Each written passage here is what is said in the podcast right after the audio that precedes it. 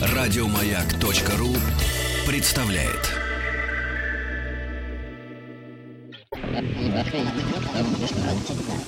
Объект 22. 22. Объект 22.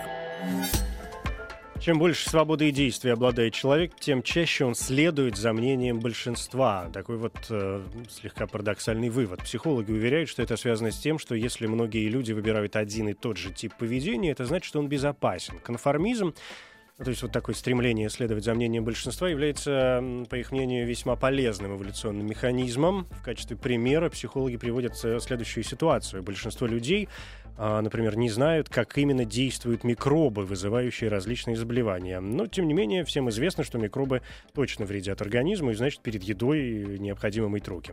Кроме того, результаты новых исследований показали, что люди с высоким э, коэффициентом интеллекта реже следуют за окружением, тем самым, в общем, подтверждаются и прошлые данные. Однако в случае, когда этим же самым людям предоставляется слишком много вариантов различных действий, они все-таки поддаются мнению общественности. Понятно, что есть люди, которые в принципе не поддаются никакому мнению общественности, большинства, меньшинства совершенно это как-то не важно. И есть такое ощущение, что есть товарищи, а, кого мнение большинства, кажется, вообще не интересовало. И сегодня есть такое подозрение как раз э, о такой персоне. Это «Объект-22», я Евгений Стаховский, и здесь уже Никита Евгеньевич Гайдуков, историк и археолог. Никита Евгеньевич, здравствуйте. Добрый вечер. Да, спасибо, что нашли на меня время. Рад э, очередной нашей встрече. Тем более, что, по-моему, впервые встречаемся в рамках вот этого нашего спецпроекта по истории и философии. И тем приятнее, что сегодня мы обратимся к, чего ж тут греха таить, одному из моих э, любимейших э, товарищей. А, уходим в совсем древний э, период, э, который иногда принято называть еще натурфилософией, то есть это до Сократовский период, и я уже сказал, что есть люди... А любимый ты почему? Да. Потому что темный? И темный рыцарь, да, древней философии. Вот ж точно кто, да. И вот есть подозрение, что его-то мнение большинства э, точно не интересовало. Речь, конечно, о Гераклите. Думаю, некоторые уже догадались. Гераклит, Гераклит Эфесский его иногда так поясняют. А, да, совершенно да. мнение большинства ни, ни, ни, никогда не интересовало. И э, мало того, такая же самая, самая известная, расхожая, может быть, фразу о Гераклите сказал Сократ, когда ему принесли одно из сочинений. Гераклит, а надо сказать, что вообще в античной Греции книги, конечно, было не то, что сейчас на помойке их не увидишь, было, они были очень дорогие. Вот дорогая штука были книги. Мы принесли книгу Гераклита, естественно, почитать не подарили.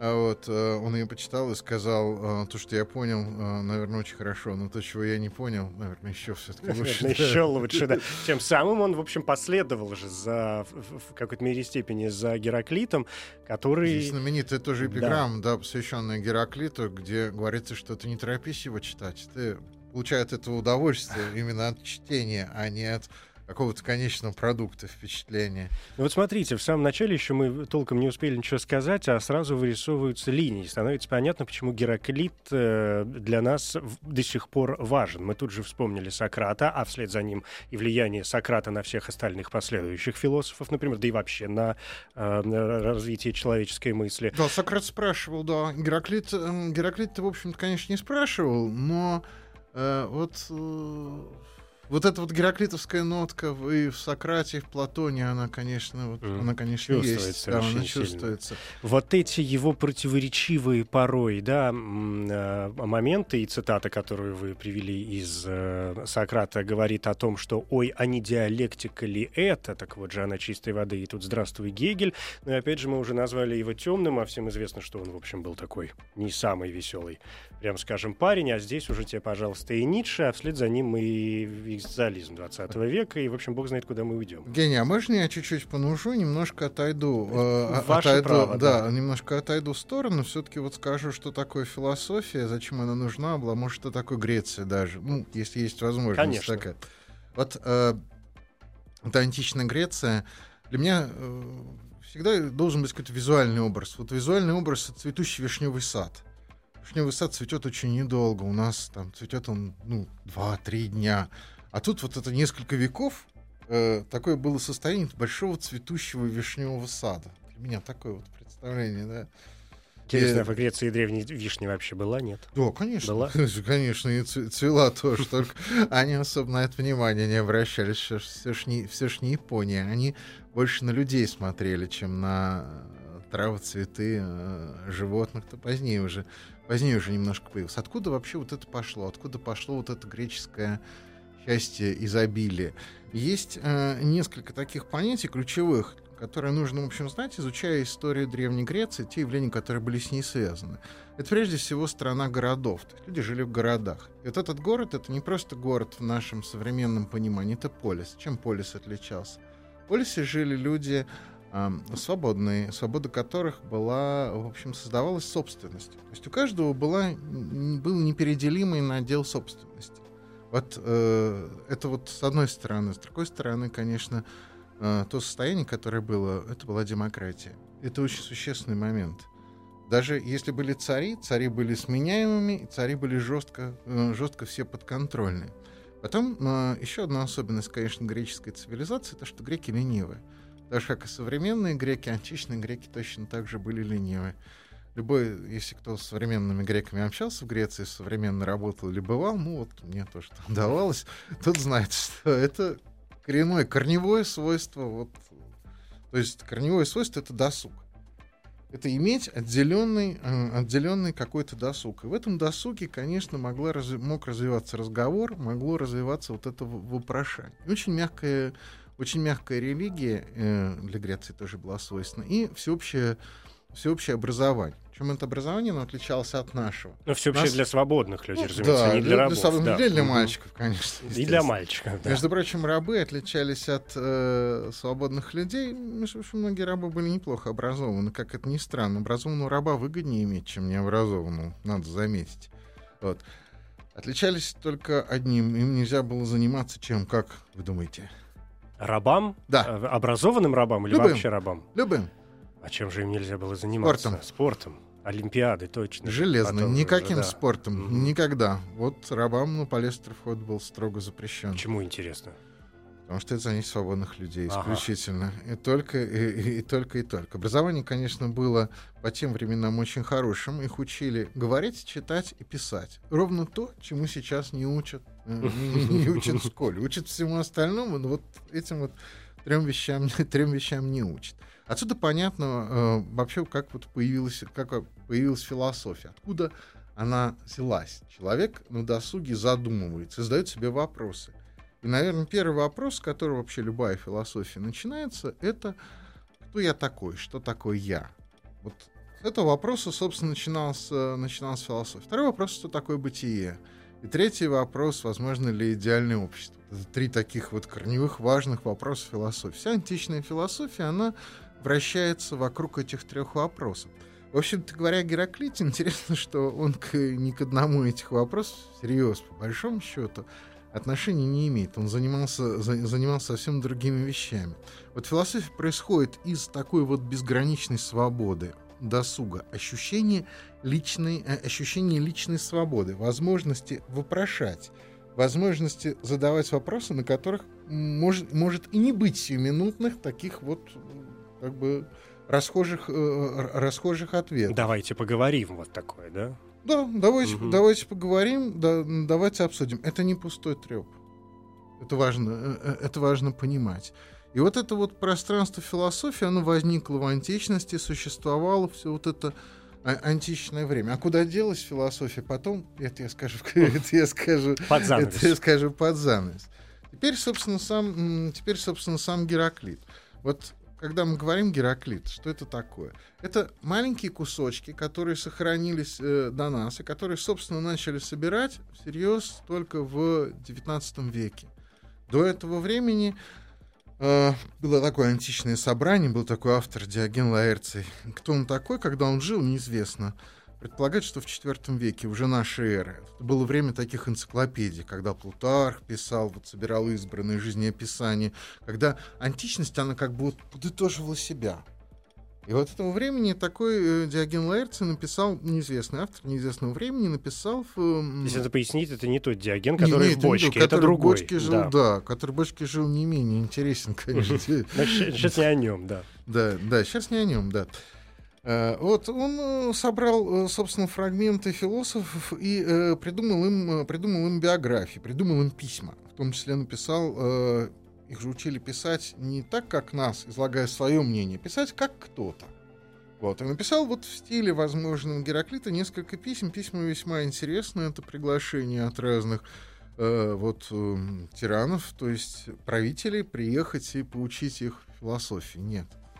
Нет, это вот на все письма Гераклит, э, Гераклит отвечает нет. Это вот то, что мы знаем. Мы знаем фрагменты, Э, это маленькие кусочки, которые не складываются ни в какую систему, не складываются ни в какую книгу, не складываются ни в какое полное мировоззрение. Все вот, когда нам говорят, вот Гераклит думал так-то, так-то и так-то, у него было такое-то, такое-то мировоззрение. Это 19-20 век. Это вот желание такое анахроничное пришить философу, чтобы у него была физика, метафизика. Ну, стандартные далее, пути, да. Вот он Бог, вот он человек, да. вот он мир, вот солнце светит. Да. Ст- стандартный, да, набор. Вот Диоген Лаэрци пишет, что книга единственная, которую написал Гераклит, она называется «О природе». Эм, между прочим, совсем недавно исследователь Гераклита русскоязычный изначально Сергей Муравьев, он написал такую большую книжку «Гераклит и Фески», он собрал все фрагменты и попытался из фрагментов реконструировать книжку Гераклита о природе. Конечно, эта реконструкция ну, уважая, конечно, исследователей, это один из самых серьезных в мире исследователей, исследователей Гераклита, это такая гипотетическая реконструкция, конечно. Но это выложено в сети, это очень-очень, это очень-очень интересно, потому что это такая попытка вот, ну, какое-то сделать кино про Гераклита. И э, это очень здорово. Это вообще... Ну, сделать из человека человека, которого ну, образ, мы могли бы себе представлять. Да, образ, и, да, да, который мы могли себе представить, как вот из опыта, как известно, uh-huh. особенно там его в Советском Союзе любили, да, такое кино есть. Такого вот образ образ э, баснописца, баснописца раба. Ну, то, что, а что мы знаем о жизни Гераклита? Да практически ничего не знаем, на самом деле. Знаем, что он жил в Эфесе. Эфес — это очень богатый город по тому времени. Но кто был в Эфесе? Турции многие отдыхали. А, даже то, что сохранилось, в общем-то, хотя в основном оно построено чуть позже, это уже восстановленный, восстановленный Римом Эфес, в большинстве своем вот эти портики, храмы прекрасные. А, это все, э, вот э, он, он, он, он в этом жил. По некоторым сведениям, возможно, был братом правителя, отказавшимся от э, какой-то реальной власти. Ни у кого не учился. Вот это тот редкий случай, когда философ не воспринял традицию. Мы говорим о культуре, как вообще о том, что передается, как вот ток по проводам. А в данном случае вот ниоткуда. В данном случае, если мы говорим о традиции, то мы что вспоминаем? Милецкая школа? Вот там, да, Милецкая, которой... школа, Милецкая школа это там, да, немножко в стороне, да, это богатые окраины, в общем-то, это угу. полисы, которым никто не мог противостоять, потому что с ними воевать было все равно как в современной Швейцарии воевать, где каждый мужчина готов стрелять, неважно, банкир он или не банкир. В общем, с такой страной воевать неблагодарное дело. Вот, и если мужчин перевел, будут женщины стрелять дальше. Это, э, э, это, понятно, это понятно не война. На этом зиждалось их благополучие, что они защищали, э, что они защищали себя. Также известно, что чурался людей, может быть, даже ушел куда-то из Эфеса в горы, жил, жил в горах. А дальше начинается, дальше начинается самое интересное. Философия Гераклита чуть, эм, чуть позже. А дальше о том, как он умирал. Это довольно любопытно. У него была, как пишет водянка, это неизвестно нам, мы не знаем название цветов, трав, болезней. Это вот у нас свои как бы представления, только где-то, наверное, с века 16 появились опознаваемые медицинские описания заболеваний. До этого в трактатах уже позднего, э, позднего, позднего возрождения, где описывались симптомы все. А так мы не знаем была болезнь, ну, какая-то была тяжелая болезнь. Э, и он решил лечиться от нее. И как он решил лечиться? Решил лечиться в соответствии с своими жизненными принципами. Самым главным считал э, огонь, считал, что все устроено из огня. Поэтому он, э, собственно, спустился в город, в Эфес, и вот лег в навозную кучу, то место, которое было наиболее теплым. Ну, и, собственно, не на мангал же ему было да, ложиться. Э, считая, что огонь его излечит. Что здесь любопытно? Здесь очень любопытно то, что человек жил в соответствии со своими принципами. Мы говорим одно, а живем совершенно по-другому. Подождите, мы еще не добрались до Шопенгауэра. До Дериды, да, я помню, очень забавно. Об этом позже, да. Очень забавно. Он как раз, в общем, из тех, кто, да. Забавно, как в Москву, я помню, приезжал Дерида, с ним долго беседовали, потом повели его пить чай и ждали, что вот тут-то сейчас и будет откровение. А он говорит, нет, это все, философия там. Да, а здесь, здесь давайте... давайте о женщинах, о русских. Было очень, было очень занято. Я просто сам это все, сам это все слышал. У него такой приличный, приличный французский, даже, в общем, можно что-то можно, что-то можно было понять, понять, понять, понять и разобрать в ужасе. Античные философы жили в соответствии со своими принципами. Вот это одна из очень существенных частей а, вообще философии античной. Это жить в соответствии с, со своим учением, со своими принципами. Потому что, и может быть в этом э, есть э, ядро философии вообще. Потому что философия это же не язык, э, это образ жизни. Это образ жизни, эм, который исключает вообще такую какую-то частную жизнь. Для нас самое важное это не то, что мы публично, а то, что мы частная жизнь. Мы здесь поговорили, потом пошли домой, да. И там уже решили, что нам налили делать дальше, и да. сказали угу. все, что мы думаем. Философ всегда говорит то, что думает. Для него не существует жизни вот этой вот в трусах у телевизора, как, как у нас. Вот такой был Гераклит. А, ну, ну и лежа в навозной куче от водянки, так и умер, судя по всему. В ней же да, говорят, что чуть ли не собаки его даже разорвали на части. Да, да, да, в какой-то момент. Да, да, да, да, да, да, есть такой, да, есть, есть такая версия. И, в общем, а самое интересное, что он мог сказать нам. Написал одну книгу о природе. А, эту книгу отнес в храм, это тот знаменитый храм Артемиды Феской, который везде по любому, света, по да. любому угу. поводу упоминается, который сжег Герострат, а, откуда происходит вот, эти, вот этот знаменитый идол с большим количеством грудей такой, такая женщина, вот, мечта подростка. Угу. Вот. Э, и тот самый знаменитый э, храм, который упоминается в упоминает э, апостол Павел в Деяниях, да, описывает тоже, в общем-то, вот эм, Эфес как дом, Эфес там воспринимается как дом, именно дом Артемиды. Это очень такой вот важный. Гераклит положил свою книгу вот на, собственно, на один из жертвенников этого храма, чтобы ее читали там. Вот таково было его мнение о своей книге не слабые. Ну, вообще достаточно серьезные, действительно, где же еще?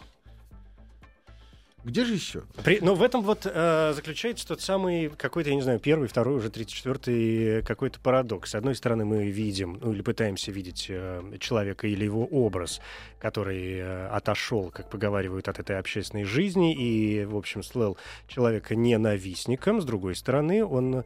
Хотя какой же тут парадокс-то? Несет книгу к богам, к богине, для того, чтобы люди глупые, никчемные вот эти людишки, вечно копошащиеся, непонятно зачем с его точки зрения, наконец-то прикоснулись что? К великому?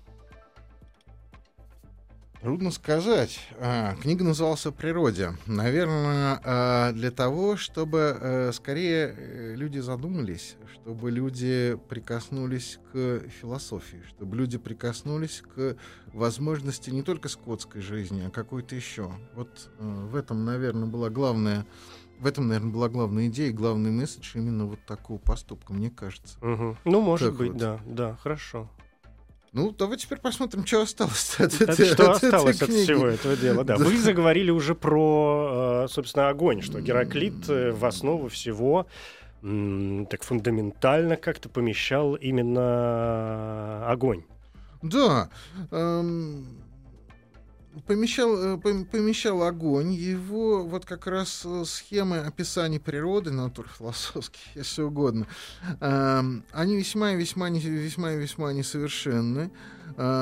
Трудно ему было вот с помощью огня, с помощью огня описать, э, описать мир при тогдашнем уровне, скажем, научных представлений. Пройдет еще там 100-200 лет, и будут думать примерно так же, как и мы сейчас про огненные шары. Вот, сравнивать, э, сравнивать их размеры. В конце концов, просто элементарные наблюдения позволяют такие выводы сделать. Гераклит же, он был не математиком, а поэтом. А, ведь вот, э, Отличный, и, например, от предшественника Пифагора. Да, скорее так. Хотя Пифагор трудно назвать его предшественником, но так вот его Аристотель воспринимал. Аристотель, когда писал о Гераклите, так и писал, что Гераклит — это поэт. Вот вы, вы, вы, вот вы так на него и смотрите, как, как на поэта. Действительно, ведь у философа может быть самое разное, самое разное образование. Он может быть и математиком, и поэтом, еще кем-то. Философия — это вот такой вот образ Довольно-таки, довольно-таки аморфный. Если бы можно было философию определить, вот, вот ведь здорово, что есть вещи, которые не определяются. Философия не определяется. Только э, довольно узкая часть тех понятий, которыми мы оперируем, вещей, можно дать строгое определение. Большинство э, оно ускользает, э, ускользает от определения. Это очень неплохо тоже, на самом деле. Это дает большие возможности для, по крайней мере, для наблюдений за, наблюдений за жизнью. Вот, то есть не на все можно донос написать. Это радует, это обнадеживает. Это обнадеживает. некоторые...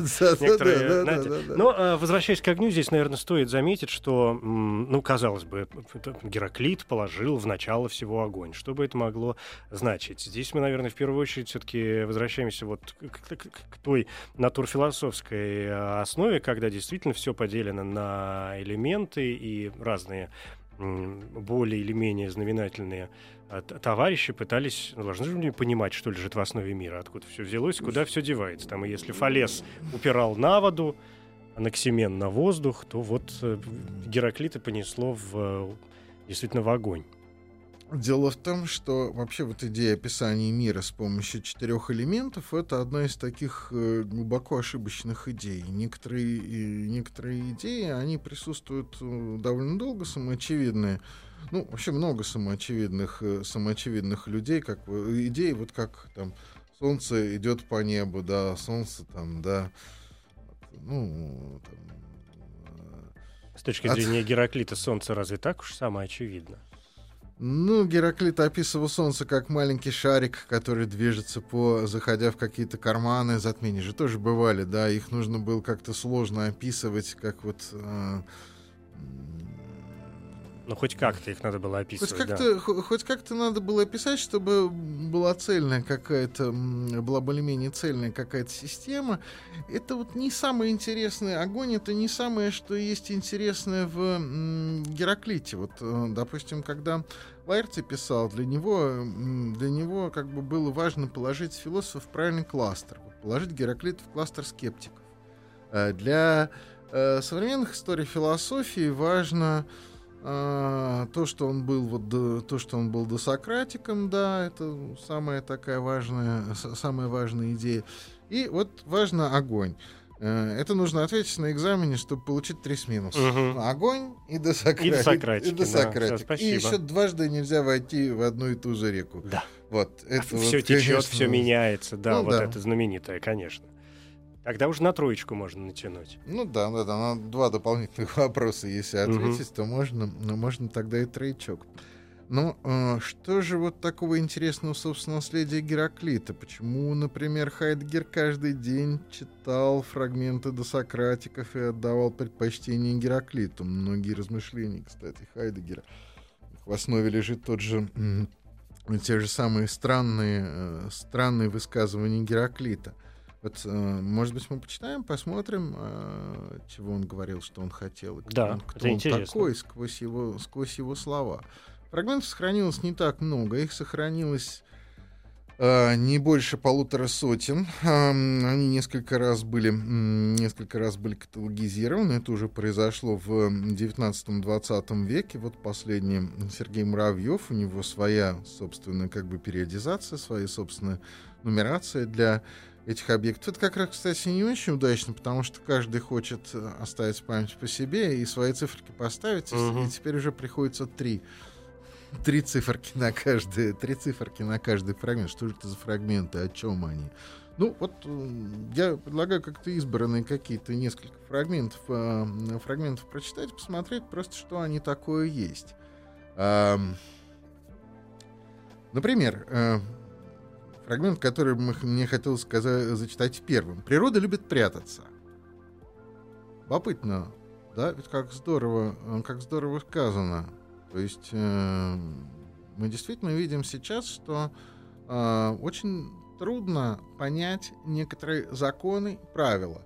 Вот э, что самое, казалось бы, очевидное, что лежит на поверхности, э, это то, что мы сейчас сидим в студии, мы общаемся, да, мы вступаем в какой-то социум, да, социальное общение. А по каким законам живет социум? Кто не знает вообще. Социология — это наука не про это. Это совсем не про эту науку, это про другое. Это такая псевдонаука. Ну, современная социология, uh-huh. она не про общество, она про... Ну, я даже не могу сказать про что. Вот как устроено общество, каковы его законы, никто не знает. Это природа. Это высокая природа. Я не исключаю, что, допустим, ближайшие там 20, 30, 50 лет — э, все-таки люди поймут, как устроено и взаимодействует э, именно человеческое общество. И это будут исследования не социологов, конечно же, а скорее, э, ну, скорее химиков и физиологов. Химиков и физиологов? Да, конечно же. Ну, допустим. Так. Вот.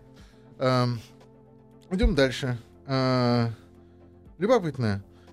Я искал самого себя. Вот это же говорит, э, вот это же впервые про поиск самого себя, то, о чем будет позднее говорить, э, говорить Сократ, будет писать Платон, и что станет темой философии, как вот поиски, э, по, поиски, поиски человека. Искал самого себя, искал ключей к себе.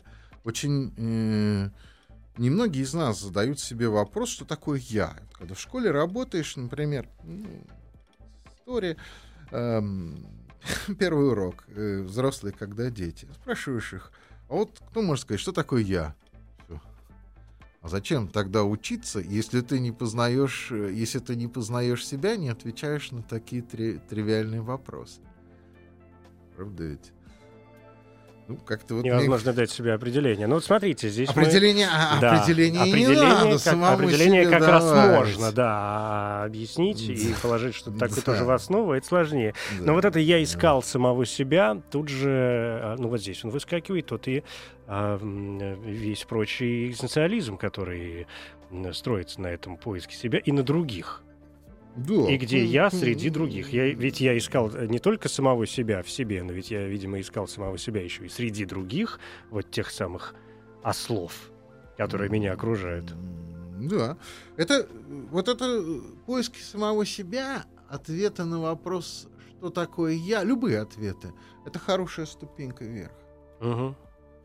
Не по карьерной лестнице, понятно. Да. Хотя э, есть такая есть такая маленькая тайна, что а, допустим, ступеньки в карьерной лестнице, а, как это ни странно, связаны для человека с умением задавать правильные вопросы и давать на них правильные ответы. Или молчать. Молчание тоже хороший, тоже, тоже хороший, э, хороший ответ. То есть, задавая такие вопросы, мы просто повышаем свой статус в известной, в известной мере. Само собой. Такой, такой да. вот, такая так. вот лесенка, лесенка угу. вверх. Ну, идем, идем дальше. Свиньи наслаждаются грязью больше, чем чистой водой. Это вот э, фрагмент, который многократно повторяется в разных местах, цитируется, иногда цитируется как, что от грязи нельзя отмыться в грязи. Это очень тоже, это очень тоже здорово сказано. О том, э, что э, Часто э, мы хотим только сбросить какую-то внешнюю, какую-то внешнюю оболочку, избавиться от каких-то внешних, внешних вещей. А на самом деле вот эта грязь, она нам, она нам приятна и свинство. Я это... в этом вижу, знаете что, вот именно в этой истории, но, видимо, и не я один, я уж как-то не возьму на себя смелость э, сейчас приписывать себе какие-то моменты, наверняка же где-то выкопал в каком-то глубоком детстве, что вот этот вопрос к, к свиньям, э, это же чистой воды, э, ну, не зря же Демокрит называют отцом диалектики, это же чистая притеча единства и борьбы вот той самой, тех самых э, противоположностей, потому что то, что для одних грязь, например, грязь, для других та же самая грязь, наилучшая среда. И здесь мы сталкиваемся с э, и, и точками зрения с разных сторон, и с тем, что любая субстанция является, любая вещь является собой ну, какой-то сумму противоречивых элементов. Нет, я думаю, конечно, все проще. Э, идея, конечно, в том, что нельзя э, отмыться от собственной грязи просто в грязи. Все. Это речь, речь конечно, Попроще. не диалектики, да. Это проще. Ну и самое известное, конечно, высказывание звучит так. На входящих в те же самые реки притекают в один раз одни, а в другой раз другие. То есть нельзя дважды войти, э, нельзя дважды войти в одну и ту же, э, в одну и ту же воду. Это, кстати, хорошее определение времени. А, вот э, одно из достоинств Гераклита, э, что он думает во времени. Нам очень привычно думать во времени, развивать э, такой исторический подход. А для греков в VI веке это было совсем ново. История это только то, что, это то, что появилось. Это критика каких-то событий и желание их выстроить в одну определенную линию. По-любому для простого обывателя мир выглядел как вот э, бесконечное повторение одних и тех же каких-то вот э, событий одной и той же какой-то одной и той же жизни. А вот понимание того, что э, каждый раз новое, все, все течет, все меняется, да, это это новое, это новое, это новый подход это, ну, это вот какая-то ну, какая-то какая-то какая-то новая новая философия. Вот. Еще границ души тебе не отыскать, по какому пути ты не пошел. Это тоже человеке. Мы привыкли э, думать о себе как о чем-то очень маленьком. Между тем, вот современное тоже просто обычное, современное, даже если угодно, теперь уже расхожее мнение говорит нам о том, что наш мозг наша башка, она больше, чем вся Вселенная, потому что вот все явления, которые мы наблюдаем, они туда вмещаются, и мы не видим таких вот э, явлений, которые бы не вмещались, э, не, не вмещались в нас. То есть э, душа-то она, конечно, конечна, но граница ее, граница ее очень далеко. Впервые Гераклит заметил. А мог бы, мог бы и не заметить. Люди бы, люди бы были более счастливы. Конечно, с конечной душой э, быть э, счастливее. Следующее высказывание я очень люблю. Это мое, мое любимое высказывание Гераклита такое. Не к добру человеку исполнение его желаний. Ух, не к добру. Угу. Я всегда вспоминаю, когда приходится писать там 30, 50, 100 поздравлений на Новый год, 8 марта. Да. И желаю тебе, чтобы все, что ты задумал, все сбылось. Все, все, все. И думаешь, вот, не дай бог, даже четверть собственных желаний вдруг исполнится. Что он, интересно, имел в виду? Вот и имел в виду, что люди желают совершенно противоположных, совершенно диких и неполезных вещей. И это свойственно человеку. Человеку свойственно не только вот э, наблюдать весь мир и обнимать его своим разумом, ему свойственно его желать, хотеть и взять весь мир. Вот, я подарю тебе звезду. На, бери звезду. То есть не дальше делать, да, непонятно. что ну, делать? теперь что? А теперь что? Да. Вот. Когда смотришь на книги, например, дома, вот тоже думаешь, это очень здорово, конечно, книги, да, да но как бы вот от них... Ну, будет чем буржуйку топить, ежели, ежели что, в конце концов, хоть для этого пригодится. Или да. как у Ахматовой, вы же помните, а так как мне бумаги не хватило, я на твоем пишу черновике. Да, да, да, да, между прочим, один мой родственник во время блокады Ленинграда, он вот топился как раз сочинениями сначала классиков марксизма-ленинизма, потом вот Потом кое-что еще сжег. Да, Потом, ну бывает, да. да. Но что-то, что-то, ну, что-то угу. осталось, да, у него как-то вот и в общем, жизнь-то как бы они сохранили все, потому что были очень разумные люди. Угу. Кто был на фронте, да, те там погибли.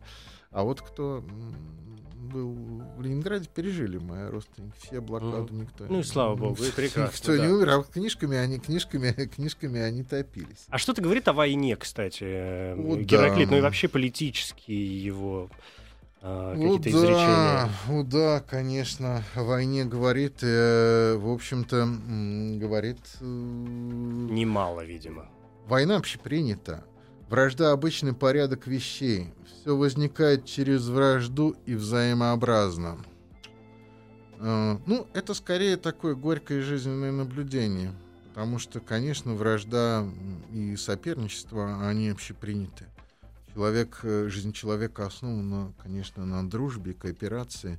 Но и даже в этой кооперации, дружбе есть вот, это, есть вот эта война. А потом не воевать неинтересно. Какое-то развлечение. Все-таки, да, да. какое-то развлечение, да, припираться, спорить, вот, спор, спор, спорить, воевать, а совсем, а совсем вот без этого как-то вот совсем труба. А, личность божество человека. Вот э, я сказал, что Гераклит не имеет отношения к этим вот трем корневым вопросам философии. А имеет все-таки. Вот впервые тоже, э, впервые тоже эм, Гераклит сказал, на нормальный язык человеческий перевожу это. Эм, личность — это идея. Личность — это идея. Вот до, эм, до, до, до философов, до греческих, никто так не думал. Все-таки, во-первых, было понимание, э, и, ну и у греков тоже было это понимание, общество как такого сообразного муравейника, где ценность имеет не отдельная личность, и никто не думал именно о личности как о некоем божестве, о личности человека. Вот это вот тоже принесла, принесла философия. Боги, вон они, боги. Они живут, они живут на небе, им, э, им хорошо. Греческие боги особо греков не доставали. Вот, они не требовали... О, древнегреческая да. религия лучшая религия за всю историю религии, конечно, да. Хотя некоторые вещи, хотя некоторые вещи они требовали да, довольно, довольно занятно. Те формы, скажем, э, я крамольно немножко штуку скажу сейчас. Те формы внешние, скажем, э, религиозные, которые мы знаем в христианстве, они все из Древней Греции пришли все вот эти священные действия, они все там практиковались. Потому что Лаэрти приводится довольно замечательный случай, В другом, в другом жизнеописании. Дело происходит в Дельфах. Значит, храм. Эм, пришел спартанец туда, спартиат эм, приехал. И зачем он приехал? Потому что у него есть грехи какие-то. Значит, он исповедуется жрецу. Жрец говорит, ну-ка расскажи-ка мне. А тот ему говорит, я кому? Богу исповедуюсь. Отойди в сторону. Очень типично. Это очень, это очень хорошо нам знакомо. Но это ведь какой-то, а, это ведь не похоже на как бы сказать, на такой рациональный атеизм, что называется. Да, здесь какой-то другой подход. Это не атеизм, нет. Угу. Это облака, облака Еврипида, да, там вот есть про это, да, про э, Сократа, который проповедовал, который проповедовал атеизм, да. Нет, это совсем, э, э, э, это совсем не атеизм и не вера в каких-то отвлеченных богов, богов, не интересующихся человеком. А вот что именно узнаем через минуту.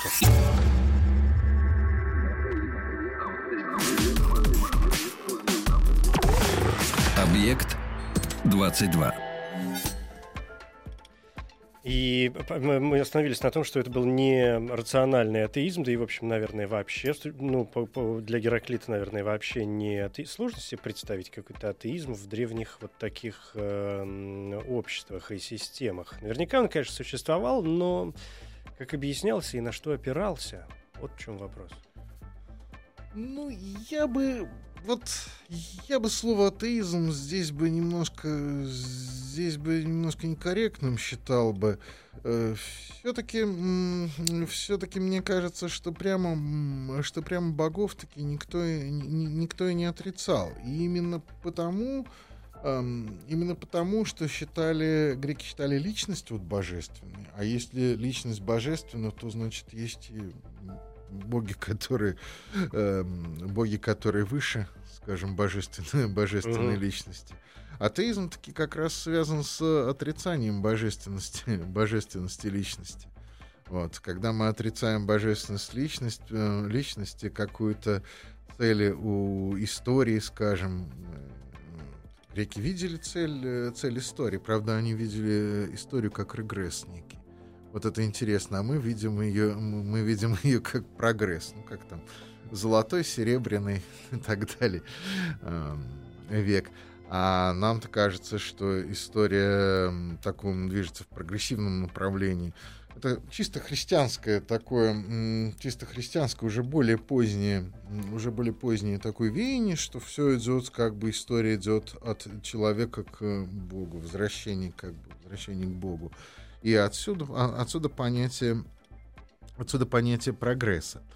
Ну, э, очень тоже люблю это высказывание. Народ должен сражаться за попираемый закон, как за стену города. А, вот мы ведь совершеннейшие, конечно, с точки зрения древних греков идиоты. Мы не принимаем участие в управлении. Там, где даже это безопасно, где можно. Вот мы не ходим на, не ходим на собрания, не, не, не участвуем вообще ни в какой жизни, ничего. Отстаньте от нас. У греков была довольно сложная, довольно сложная система управления. Законы считалось нужно защищать. В одном из вариантов этого высказывания, если говорю, что сохранилось много вариантов, говорится о том, что должны бороться за свободу, как за стену города. За свою свободу, как за стену города. Мне очень нравится это. Это мне очень, э, это мне очень близко и кажется вообще такой очень правильной, красивой идеей. Ну, смотрите, здесь же опять возникает э, какая-то чистая будущая диалектика, потому что, с одной стороны, что-то, что есть свобода? Свобода, с одной стороны, нечто совершенно безграничное, а стена — это то, что как раз ограничивает некоторые вполне известные элементы. Ну, вот Грек бы не сказал так, что свобода, она безгранична. Конечно, ну, я бы тоже не сказал. Конечно, есть законы. До определенных пределов. Мы бы не смогли жить в таком обществе, какое было там. Там нужно было исполнять свои, э, исполнять свои гражданские обязанности. В общем-то, очень строго э, защищать э, свой город. Э, нужно было быть патриотами намного большей мере, чем патриотами сейчас, чем от нас сейчас требуется, даже вот на каком-то нулевом уровне. Вот. Нас раздражает все, что связано с патриотизмом. Между тем, вообще патриотизм сам по себе это неплохо. Плохо, когда он приходит в, в неправильных формах, в кривых. Угу. А патриотизм это здорово. Патриотизм это очень, э, патриотизм это очень здоровская, очень здоровская штука. Там пели же люди, Боже, царя храни. Ничего себе так вот, как ты в университетах стояли все и пели, и никто Некоторые не, даже искренне. Никто не чувствовал никакого по этому поводу раздражения. Ну, храни царя и храни. А сейчас, вот, допустим, вполне нейтральные, скажем, вещи, они могут вызывать большую аллергию. Да. Прекраснейший космос, э, словно слиток, отлитый как попало. Мне тоже очень нравится. Э, то есть вот э, космос, он прекрасен, но слиток золота, а, подразумевается, но отлит как попало. То есть в грязную форму, грубо говоря. И мы это наблюдаем все время, что космос в таких вот строгих законах и закономерностях, да, а по углам пыли паутина у нас дома. Это же, в общем-то, одно и то же. Если думать, что у тебя в квартире не действуют законы космоса. А как мы сегодня знаем, э, законы во всей вселенной физики, во всяком случае, одинаковы? Хочется в это верить. На самом деле, конечно, нет. И это самое страшное все, что все вот два объекта, которые вышли за пределы Солнечной системы, они себя ведут не так. Вот об этом лучше вообще не задумываться. Ну, да, сегодня не об этом, конечно. Вообще лучше об этом не задумываться, потому что если там все кончается, то вот Солнечная система кончается, а дальше булавочками приспилены звездочки. И угу. это же просто страшно. И это вот одна из таких вот вполне современных космологических схем. А то, что мы там рисуем, раскрашиваем, это, да, может оказаться и неправдой. Вот. Э, и, наконец, э, последнее, да, вот высказывание такое, мне оно тоже очень нравится. Дурак любит восторгаться любой речью. Любым логосом. Покажи палец дураку, он будет смеяться. Это тоже очень-очень, очень-очень нам близко. Из этого потом родится софизм, продажный, сказать, продажная, продажная мудрость. Э, и меня всегда забавляло, как вот сейчас ну, люди, которые прочитали Карнеги там или книжку по НЛП, они думают, что они все, они могут управлять миром, пока они не столкнутся с человеком, который тоже прочитал, прочитал такое. Вот. И, конечно, всегда были люди, которые хотели программировать других, которые хотели такой мудрости, которую можно купить, налить в стакан, выпить и дальше ей, и, дальше ей обладать. Такое не бывает. Мудрость — это разговор, это приглашение какое-то к беседе. Это только начало, это ступенька. Философия — это не язык. Философия — это не мировоззрение, это ступенька вверх. И, э, наконец, самый, конечно, интригующий вопрос. Э, вот были философы в античное время. Куда они делись, эти философы? Это любопытно. Э, традиция философии продолжила себя в самом неожиданном месте. Продолжила себя в монашеской традиции. Вот не ожидали услышать, да, так? Были ну, даже, почему же? В некотором роде это понятно. Были даже ситуации весьма и весьма забавные. В VI веке нашей эры при э, Юстиниане, когда были закрыты большие философские школы, в том числе в Газе, ну, Газа это та самая Газа, uh-huh. где часть палестинской автономии, где до сих пор там людей неимоверно высокий уровень, скажем, высшего, ну, процент людей с высшим образованием, неимоверно высокий. Ну, это традиция, которая сохранилась с античности. В Газе была самая лучшая юридическая школа во всей во всем, во всем Средиземноморье. Шестой век в Газе преподает э, модный преподаватель философии, дорогой, называется он Дорофей Газский. Школу закрыли. Он подумал и ушел в монастырь. И превратился из э, э философа государственного, который получал профессорскую зарплату, причем зарплаты были неплохие, в одной из самых моднючих философских академий, превратился в христианского апологета Аву Дорофея знаменитого. Поэтому его сохранили сочинение как Дорофей из Газы, ну, такой он там. Э, был э, умеренный стоек, да, и сохранились его труды патристика, святоотеческая литература, это тот знаменитый Ава Дорофей. Да. Я, а, знаете, как вам пришел выводу под занавес нашего разговора? Во-первых, что Гераклит это, конечно, поле непаханное и не мешало среди прочих томов, может быть, в каком-нибудь любом совершенно варианте держать где-то на прикроватной тумбочке какие-нибудь отдельные моменты. А когда вы говорили о том, что это, помните, ступенька и ступенька вверх, я э, вспомнил, ну, что вспомнил, я ее всегда помню, свою любимую фразу из э, Гераклита, которую вы сегодня почему-то не произнесли, но мне кажется, она очень подходит э, к, именно к завершению, что путь наверх и путь вниз — это один и тот же путь.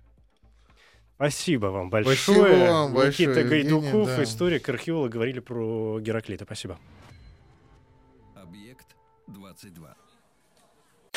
Еще больше подкастов на радиомаяк.ру